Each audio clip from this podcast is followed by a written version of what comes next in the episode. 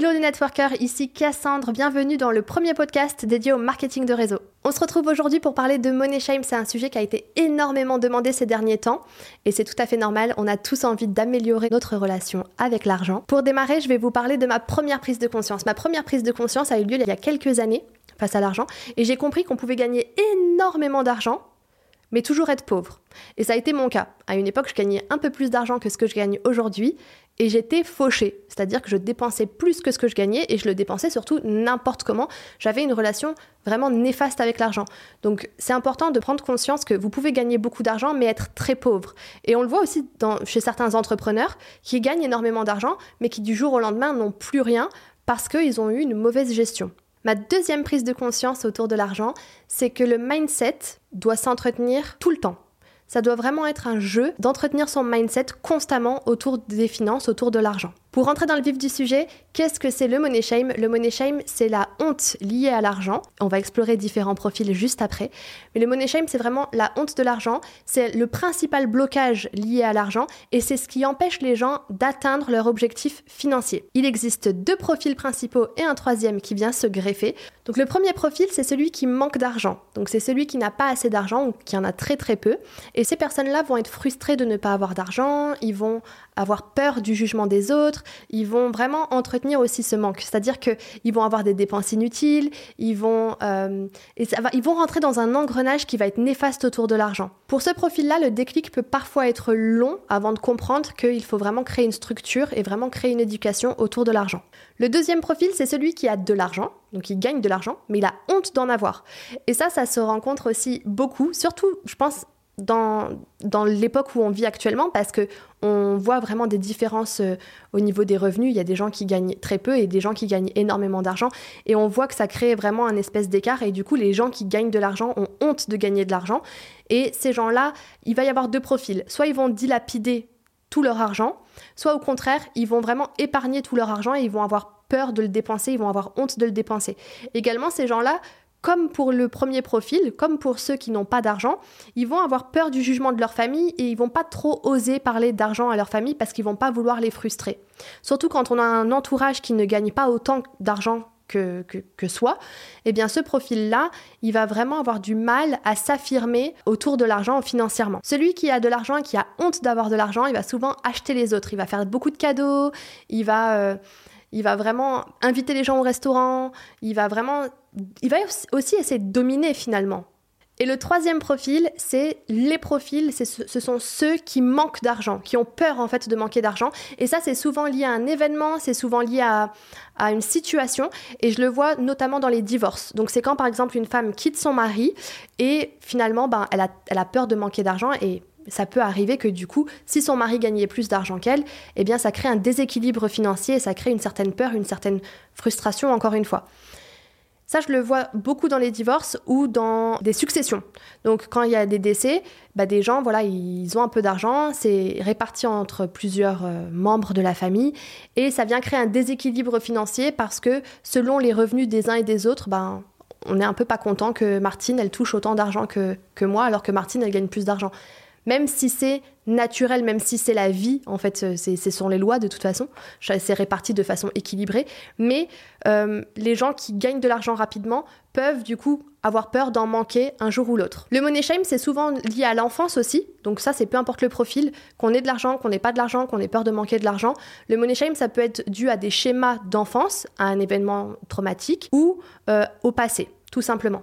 Pour mon histoire personnelle, euh, mon money shame, il est euh, au début, j'avais pas conscience que j'avais un problème avec l'argent. Ce qui s'est passé, c'est que quand j'avais 16 ans, euh, mon papa est décédé. Et le jour de mes 18 ans, j'ai eu accès à mes comptes en banque. Et là, c'était vraiment la fête du village. j'ai eu accès à, à beaucoup d'argent. Et ça représentait un tout petit peu moins de 20 000 euros. Et j'ai dilapidé cet argent en trois semaines. Je suis incapable aujourd'hui de vous dire ce que j'en ai fait. Euh, il y a eu des soirées en boîte de nuit, forcément. Euh, j'avais 18 ans. Euh, il y a eu des concerts. Il y a eu des choses qui servent à rien finalement.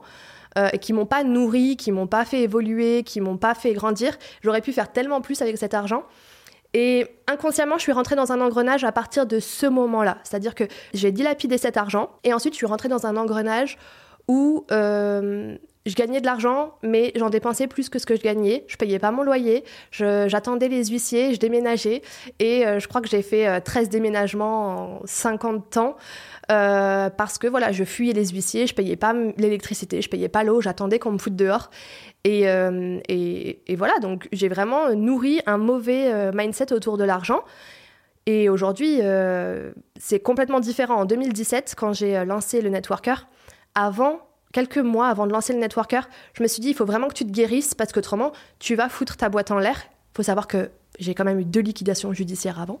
Donc vraiment, je savais que si je me, soignais pas mes mots avec l'argent, euh, j'allais foutre en l'air euh, ce que j'allais potentiellement créer. Quand j'ai réfléchi, quand j'ai travaillé sur mon money shame, je me suis rendu compte que finalement, l'argent, j'avais un problème avec dû au décès de mon père. En fait, j'avais rejeté cet argent en me disant ben ça va pas le ramener à la vie, euh, cet argent je le mérite pas, j'ai pas travaillé pour, et du coup j'étais rentrée dans un engrenage où je ne méritais pas l'argent.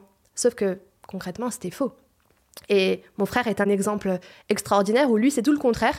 Il a tellement peur de manquer d'argent qu'il met beaucoup trop d'argent de côté et il l'utilise jamais. Alors maintenant, la grande question, c'est comment faire face au money shame. La première étape, et elle paraît logique, c'est juste de comprendre que ça existe. Quand on comprend qu'il y a une honte autour de l'argent, on a déjà fait la moitié du travail. La deuxième chose, c'est de déterminer où vous vous situez dans votre money shame. Est-ce que c'est une honte euh, liée à un divorce, liée à une perte, liée euh, à la mauvaise gestion, liée euh, au rejet, liée à la peur? Peu importe, il faut réfléchir à pourquoi est-ce que j'ai ces money shame, pourquoi est-ce que j'ai un problème avec l'argent. La troisième étape, ça va être de reconnaître ses émotions liées à l'argent. Alors je vais vous raconter une anecdote de dingue.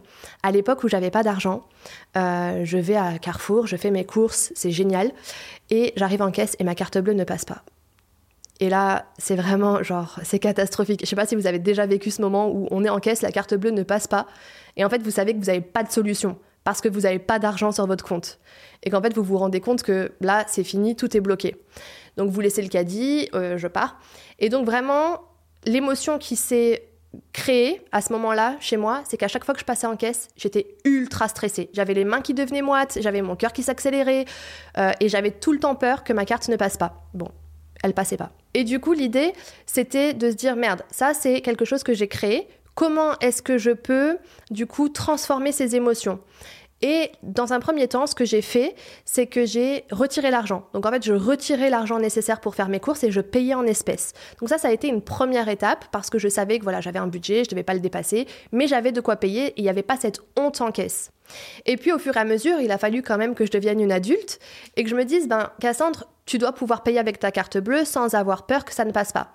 Donc il a fallu que je détourne ces émotions qui s'étaient créées, donc de stress, d'angoisse, et du coup j'avais créé un, rituel où je discutais avec la caissière. Au lieu de réfléchir et de trop penser à ma carte bleue qui n'allait pas passer, je réfléchissais à discuter avec la caissière, apprendre à la connaître et passer les trois minutes où on doit insérer la carte bleue et payer juste à discuter avec elle. Et du coup, je créais du lien avec la caissière, je lui demandais si ça allait, si ça faisait longtemps qu'elle travaillait là. Euh, voilà, je discutais simplement avec elle et je réfléchissais pas à ce que je devais faire euh, au niveau du paiement. Et généralement, bon, bah, ça passait parce que euh, je m'étais un peu plus améliorée au niveau de, de mes finances. L'autre chose, c'est du coup de développer de nouvelles émotions. C'est une fois qu'on a appris à créer de nouveaux rituels, de développer de nouvelles émotions face à l'argent et de se dire, ben, ça va fonctionner, je vais réussir à, à payer et vraiment créer quelque chose de fort autour de l'argent, en se disant c'est normal de gagner de l'argent et c'est normal de pouvoir le dépenser également. L'autre étape, c'est d'avoir une discipline financière. Alors ça, je pense que c'est un des trucs les plus durs, mais ça doit devenir un jeu. C'est-à-dire qu'au début, euh, j'aimais mettre 20 euh, euros de côté par mois, ça m'éclatait, 20 euros de côté par mois. Et l'idée, c'était que c'était de savoir que c'était sur un livret, mais que j'étais libre d'aller le chercher. Alors ça peut être à la fois un danger, mais pour moi c'était plus, c'était rassurant. C'était de se dire je mets 20 euros par mois sur un livret, mais je vais pouvoir le récupérer quand je veux en cas de besoin. Donc j'avais créé cette habitude et finalement c'est devenu un jeu. 20 euros c'est devenu 50 euros parce que quand on voit à la fin de l'année qu'on a euh, peut-être 500, 600, 700 euros, ben on se dit putain on peut se faire quand même un cadeau assez sympa. Et c'est devenu un jeu. Et aujourd'hui, j'arrive à mettre entre 2000 et 3000 euros de côté. Et je suis hyper contente parce que à la fin de l'année, je peux euh, soit me payer une nouvelle cuisine, soit me payer un voyage, enfin peu importe. Mais en tout cas, j'ai ce jeu où toute l'année, je vais mettre de l'argent de côté et c'est devenu un. C'est même plus devenu un jeu, c'est devenu vraiment c'est devenu vital. Je veux mettre de l'argent de côté pour à la fin de l'année en faire quelque chose d'intéressant. Et la dernière étape, c'est la plus difficile, c'est d'avoir une discussion avec votre entourage. Euh, la discussion avec l'entourage, alors moi quand j'étais dans mon money shame, souvent ma famille parlait d'argent. Euh, ils ont acheté une nouvelle voiture ou ils ont acheté un, nouveau bien immobilier. Et moi, c'était le genre de discussion où j'avais 20, 22 ans et je me disais ouais non, je veux pas trop discuter avec eux de ça, moi je suis surendettée, je veux pas qu'ils le sachent. Et du coup, c'était le genre de conversation où tu te levais de table et t'allais jouer avec les enfants, t'allais occuper les enfants et t'ignorer euh, du coup ta famille parce que tu voulais surtout pas avoir ce genre de discussion. Et le but du jeu, c'est qu'une fois que vous êtes confortable avec votre money shame, c'est de vous lancer les discussions autour de l'argent. Et c'est vous, du coup, d'alimenter les discussions autour de l'argent. Et c'est pas une honte de mettre que 20 euros de côté chaque mois c'est déjà un bon début et vous pouvez très facilement parler de votre money shame dans votre famille parce que vous vous rendrez compte que eux-mêmes sont passés par là ou euh, eux-mêmes sont en plein dedans. Et en fait, je m'en suis rendu compte notamment avec euh, ma mère qui finalement, quand je lui ai dit, écoute, moi j'ai un problème avec l'argent, euh, j'ai honte de l'avoir, je le rejette, eh bien elle, elle avait d'autres problématiques avec l'argent.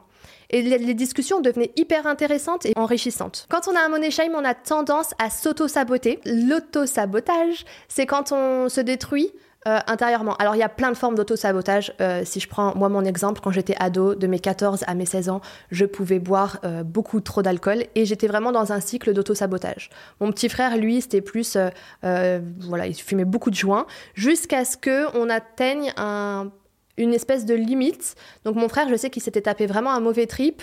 Euh, il m'avait appelé en plein milieu de la nuit et du coup, stop, il s'était arrêté. Il avait arrêté de s'auto-saboter. Bah, moi, je me suis longtemps auto-sabotée donc avec l'alcool quand j'étais ado et avec l'argent quand j'étais adulte. Donc je pense que vraiment en tant qu'adulte, en tant qu'être humain, finalement, on est toujours en train de s'auto-saboter. À nous de travailler pour ne pas s'auto-saboter.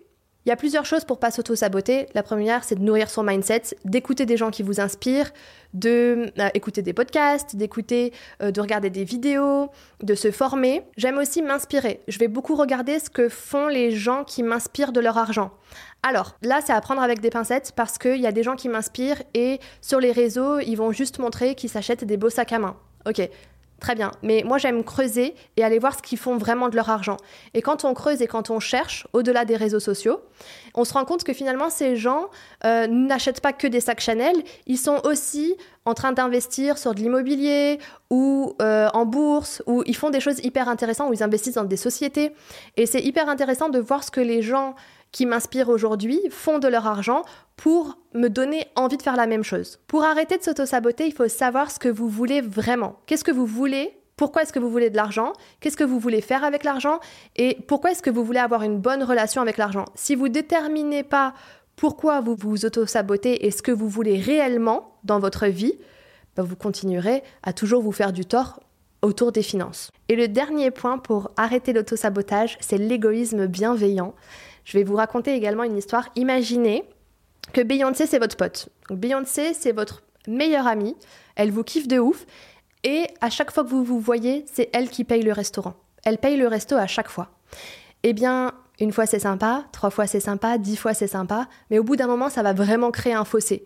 Et vous allez vous dire, ouais, bah, Beyoncé, elle est tout le temps en train de payer le resto, je vais commencer à refuser d'aller manger avec elle parce qu'elle m'emmène dans des endroits où j'ai pas les moyens de payer ou parce qu'elle euh, sort toujours la carte bleue avant moi et du coup ça crée un déséquilibre dans les amitiés, dans les relations. Ça va vraiment créer un fossé en fait euh, de ne pas accepter de créer un équilibre financier.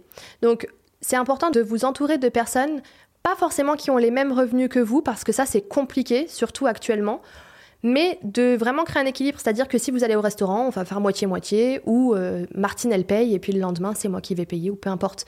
Mais de vraiment de pas se sentir inférieur. Et non pas non plus de se sentir supérieur et de dominer la relation. Ça c'est pas bon. Et l'égoïsme bienveillant, du coup, qu'est-ce que c'est? C'est d'accepter quand les gens vont vous inviter, mais de rendre l'appareil. Pour éviter l'autosabotage, il y a aussi forcément l'entourage. Et là, je vous invite à communiquer avec votre entourage et de leur expliquer encore une fois votre problème avec l'argent pour qu'ils puissent vous aider ou en tout cas leur demander de ne pas vous juger, mais juste de ne pas vous demander d'efforts financiers. Donc j'ai déjà vu ça dans des relations où euh, la famille demandait énormément d'argent à la personne, euh, voilà, pour payer un voyage à, la cousine, pour euh, rembourser la dette de mamie ou peu importe. Et finalement, l'autre n'osait pas dire non et se retrouvait dans des situations financières complètement nazes parce qu'elle donnait aux autres avant de se payer elle-même. Et ça aussi, c'est une autre règle, c'est toujours se payer en premier. Même quand on a des enfants, avant de faire plaisir à vos enfants, pensez à vous faire plaisir à vous, vos enfants vous en voudront absolument pas. Et le dernier point pour arrêter de s'auto-saboter, c'est de prendre vos responsabilités. Ça peut paraître euh, bateau de dire ça, mais vous devez absolument prendre vos responsabilités liées à l'argent, que ce soit dans votre mariage, au sein de votre foyer, au sein de comment vous dépensez votre argent et comment vous l'investissez, vous devez prendre vos responsabilités. Et euh, je l'avais déjà dit, notamment sur mes réseaux sociaux, mais quand je me suis mariée avec mon mari en 2019, on a fait un contrat de mariage euh, avec euh, une clause de séparation de biens. Donc c'est-à-dire que ce qui est à lui est à lui, ce qui est à moi est à moi, mes dettes sont mes dettes, ses dettes sont ses dettes, mais également pour les biens immobiliers. Et quand on a acheté la maison en 2020, j'ai pris mes responsabilités, j'ai mis l'apport de cette maison et c'est moi qui paye le crédit. Donc je voyais pas pourquoi on ferait 50-50. Et beaucoup de personnes trouvaient ça hyper égoïste, notamment dans nos familles. Mais moi je trouvais que c'était juste chacun prenait ses responsabilités. Mon mari prenait ses responsabilités, il n'avait pas mis d'oseille dans la maison, je prenais mes responsabilités, en cas de divorce, clairement je me protégeais. Donc quand on a fait les papiers, la maison m'appartient à 80% et j'ai quand même donné 20% à mon mari, même s'il n'a pas mis l'apport et même si ce n'est pas lui qui rembourse le crédit. Mais du coup, c'est aussi prendre ses responsabilités, aussi bien de son côté que du mien. Et c'est exactement pareil dans les investissements immobiliers qu'on fait. Dans la SCI, on a chacun 40%, donc ça fait 80%, et sur les 20% restants, ils m'appartiennent à travers notre holding. Donc en fait, on a créé des structures qui permettent de se protéger chacun, mais en tout cas, euh, chacun a pris ses responsabilités et on a partagé de manière équitable. Et j'ai tellement vu de divorces mal finir où le mari ou la femme mettait tout l'argent, ils se séparaient, et puis finalement, euh, bah, c'est lui qui investissait le plus. Il n'y avait pas l'équilibre. Enfin, il repartait avec moins que ce qu'il avait investi. Donc ça, c'est c'est pas sympa déjà de base, mais surtout c'est pas prendre ses responsabilités. Et après, ça pousse à détester l'autre. Alors que quand même, si on a vécu avec la personne et si on l'aime, on ne doit jamais détester euh, la personne. Pour conclure ce podcast, le mindset s'entretient autour de l'argent, ça c'est une certitude et ça s'entretient à vie. Et je suis en plein dedans parce que cette année, euh, je me suis fait un peu trop plaisir et pour le coup, je me suis rendu compte qu'il fallait vraiment que j'entretienne euh, mon mindset autour de l'argent et que je revienne à mes bases de vouloir économiser plus, vouloir avoir des projets plus structurés, investir un peu plus dans l'immobilier ou dans d'autres choses d'ailleurs. Mais l'idée c'est vraiment que le mindset doit s'entretenir encore et encore et encore. Vous devez vous engager envers vous-même.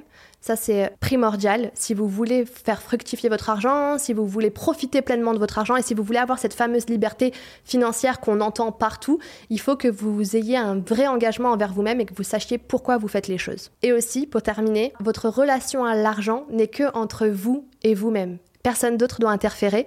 Donc, je vous invite à vraiment travailler sur vous-même et votre relation à l'argent. Merci d'avoir écouté le podcast. S'il vous a plu, je vous invite à mettre un commentaire, à nous identifier en story Instagram. Et chaque vendredi, on sélectionnera un commentaire pour vous offrir 50 euros. Rendez-vous lundi prochain pour un nouvel épisode.